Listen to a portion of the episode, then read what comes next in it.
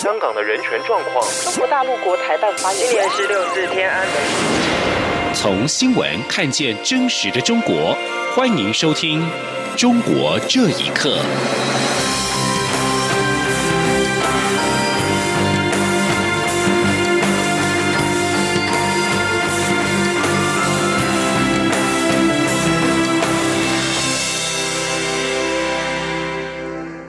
各位好，欢迎收听《中国这一刻》。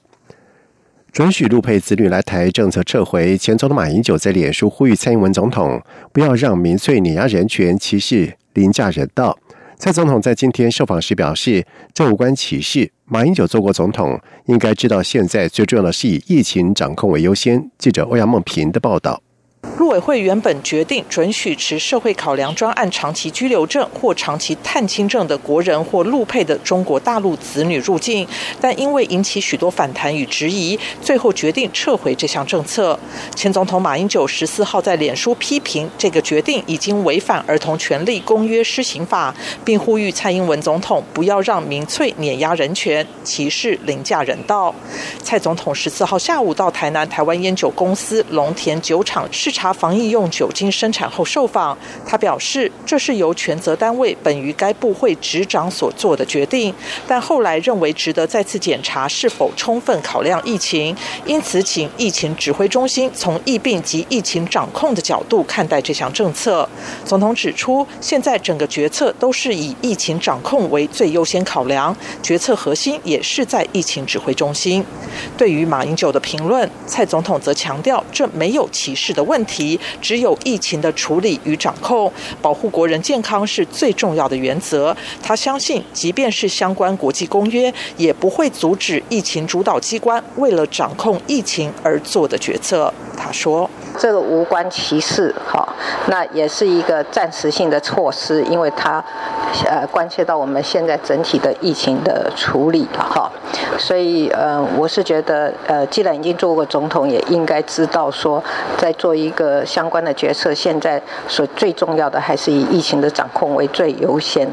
对于滞留湖北的台湾人写信请蔡总统协助他们回家，总统则重申我方坚持弱势优先、简易优先，也持续透过管道与对方沟通。他强调，政府的原则是要将疫情的风险降到最低，做最大程度的管控，也希望双方能本于照顾人民的福祉，尽力找出方法，让台湾能顺利接回这些人。至于要如何接回停靠在日本的“钻石公主号”游轮上的台湾人，总统表示。要等到日方的检疫告一段落，才有后续处理的问题。但政府会在这段时间随时与日本方面保持密切沟通与联系，会极尽所能提供“钻石公主号”上的台湾籍乘客任何协助。中央广播电台记者欧阳梦平在台南的采访报道。而另外，首批滞留武汉国人在三号接返回台之后，后续接返的工作至今是没有任何的动静。数十位家属滞留在中国湖北省的民众，在今天向陆委会陈情，希望政府能够在十七号以前定出后续接返的时程表，尽速将他们的亲人接回台湾。而面对民众的诉求，陆委会派出了法政处专门委员代表，收下了陈情书。而武汉肺炎疫情全球燃烧，超过了九成的确诊以及死亡的案例都在中国。中国工程院院士钟南山在日前接受路透社专访的时候表示。武汉肺炎疫情渴望在四月结束，而前台湾疾管署署长苏玉仁认为，钟南山所指的是最乐观的状态。如果以游轮“钻石公主号”百分之五感染率来估算，他认为遭到封城的千万人口武汉市民病例数恐怕达到五十万。请听以下的报道。现年八十三岁的钟南山是中国传染病防治领域的权威人物，目前的正式头衔是中国国家卫健委高级别专家组组长。日前，他在广州医药大学巡视病房时，做出判断，指出疫情也许会在四月左右结束。对于武汉封城的措施，钟南山也表示赞赏。对此，苏益仁在接受自由亚洲电台专访时分析，武汉肺炎疫情将有三种可能的发展。比较乐观的是，像钟南山的推测，疫情渴望在四月结束。不过，苏益仁认为，疫情要说完全结束不太可能，可以控制就表示疫情会有所趋缓。其次，如果疫情没有控制好，可能会在香港或其他地区造成社区感染，恐怕还会拖上一两个月。最糟糕的是第三个状况，苏伊人说，如果中共政府没有办法控制疫情，就会演变成慢性的流行病。苏伊人并且举目前停靠在日本横滨的钻石公主号游轮为例，目前钻石公主号全员的总感染率约为五个百分点。钻石公主号的防疫比武汉、湖北还好些，离病率都有百分之五。武汉未来会如何演变，没有人知道。苏伊人说：“假设 five percent 是最好的一个情形，那武汉有一千万个人呢，所以他们感染的病人数要多少？要五十万、四万、五万，都还有十倍的病例可能会出来哦。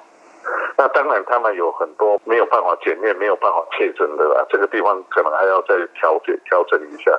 苏伊人认为，全球最怕的就是轻症跟没有症状的人。现在只看中国发表的数据不准，最大的问题在于，如果轻症都不检验的话，这些人就会变成在社区的重要感染源。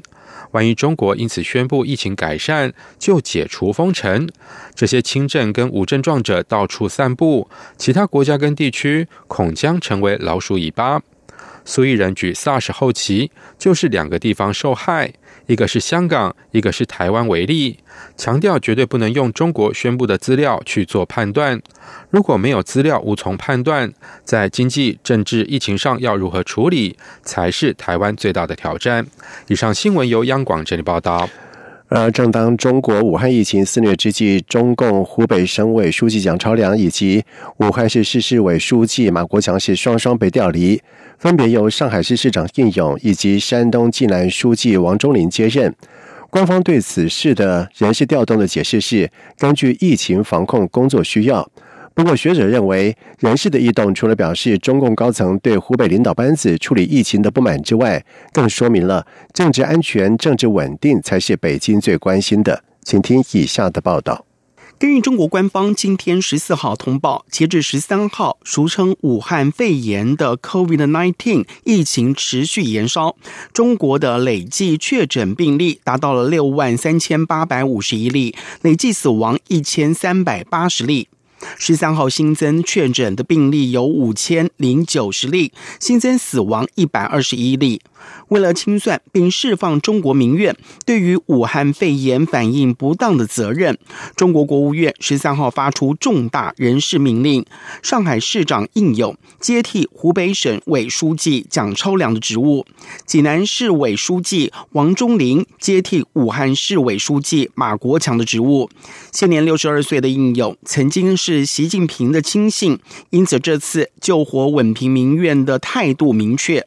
北京时事评论人查建国表示，武汉肺炎成为了举世关注的疫情。中央政府重新任命湖北高层官员，表明对湖北前书记和武汉前市长的不满。他说：“武汉和湖北的主要领导第一把手被换下去，肯定代表了中央对这两个人的工作的不满意。”而新换上来的人，起码三把火，应该是会对当前的工作有一定的推动作用。湖北黄冈维权人士高飞接受自由亚洲电台访问时则说：“目前无法断定新官上任之后能够解决多少问题，但希望政府公开疫情的真相。”高飞说：“说他是不是能够控制住武汉那边的严峻的局面？”当然，我们是期待呃，英语先生能够做到最好。不管谁上任，他们目前都面临着一个困境，那就是医疗物资、医务救护人员这个资源、药品这个资源是生活物资这几种困境。我们最最希望看到的还是呃啊，政府能够公开这个真相。把具体的情况、实际的情况来啊分享给老百姓知道啊。那么在啊公开的、公开真相、公开透明，这也是预防啊疫情扩散的最有效的措施之一。中国时事评论员吴强指出，北京选择这些政法干部而非专业干部派往疫情中心治理地方以及公共危机，是因为中共需要通过他们的防止此次的疫情演变成为威胁政治安全的事件。说明了政治安全、政治稳定才是北京最关心的。央广新闻整理报道。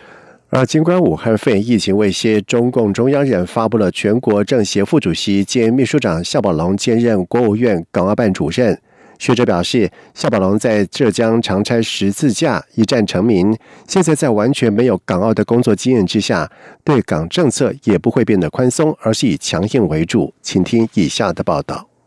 中国国务院十三号突然宣布免去张晓明的国务院港澳事务办公室主任职务，改由政协副主席夏宝龙兼任。现年六十七岁的夏宝龙，最为人熟知的是二零一三年出任浙江省委书记期间，展开全省强拆十字架运动，估计至少有两千个十字架，甚至是整座教堂被清拆，引起当地的天主和基督教徒不满，也发生多宗的流血冲突。台湾真理大学宗教文化与组织管理系教授张嘉玲表示。夏宝龙在浙江强拆十字架之后一战成名，得到习近平的赏识。张嘉玲说：“宗教中国化的政策，不要让基督教太热。夏宝龙的影响力是挺大的，因为在不止夏宝龙之后的浙江，在其他内地各省，像河北啊、河南各省啊，强拆基督教十字架、教堂十字架，甚至于强拆教堂的。”啊，这种新闻事件层出不穷，啊，到现在都还在发展当中，从来没停止过。他是在浙江一战成名的嘛，港澳是跟内地不一样的啊，所以在港澳的作为能不能如同跟内地那么强而有力，这是夏宝龙啊担任主任以后他会去考量的。香港时事评论员刘瑞绍表示，夏宝龙完全不熟悉香港事务，说明了习近平要安排一些不熟悉港澳事务的人坐在有决策权的位置上。刘瑞绍相信，夏宝龙会更忠实的执行习近平的港澳政策，对港政策也不会变得宽松，而是以强硬为主。刘瑞绍说：“佢哋唔識港澳就只能夠他們不熟悉港澳。”只能够更忠实执行习近平的港澳政策，而张晓明等人只能够有实务而没有实权。如果港澳政策还是以一种那么强硬的方法，我暂时不认为夏宝龙来到会变得宽松，反而他会不会按照习近平的政策慢慢揽大权？譬如对香港司法制度的影响、对香港的管制，以致经济的压力等。如果北京，尤其是习近平治港政策不改，哪位官员上任都是一样。香港民主派立法会议员陈淑庄则担心，夏宝龙在对港政策上会更加强硬，提醒香港人要保持警惕，不要以为会来一个更好的。事实上，香港行政长官林郑月娥在中央公布消息之后，就立刻发表声明，欢迎夏宝龙兼任港澳办主任，并表示港澳办是主管香港事务的中央政府机构，与特区政府关系密切。由夏宝龙兼任港澳办主任，体现中央政府重视港澳事务。央广新闻整理报道。根据加拿大环球新闻报道指出，从一月二十三号中国政府下令封城等管制，以仓皇应变这场升温的全球卫生危机之后，华中地区至少有六千万人受到了影响。但是仍有违反隔离令、到处是跑跑灶的民众。这回他们就算躲过警察，也躲不过被无人机揪出并且训斥。中国官方媒体平台播出的影片显示，警方操作无人机揪出违规的民众，警告他们应该更小心应对病毒。而其中一段影片里面，无人机盘旋在一名老妇的头上，用扩音器告诉他要戴口罩防疫。路透社从微博上取得了一片影片，显示。警方用无人机劝导一群打麻将的民众到室内玩。警方透过扩音器说：“疫情流行期间禁止在户外打麻将，你们已经被锁定，不要再玩了，尽快离开此地。”而无人机只是冰山一角，许多的中国的手机 APP 现在还能够告诉用户是否正和染病者搭同班机，或者是大众交通工具。还有 APP 以数位地图告诉用户哪些房子住有染病者。一些大的中国科技公司研发的新系统，会要求乘客搭乘巴士、火车、计程车前提供各资，搜集数据，以建立每个公民的旅游史，监控可能跟患者有接触史的人。以上中国这一刻，谢谢收听。无限的爱向全世界传开。永恒的光。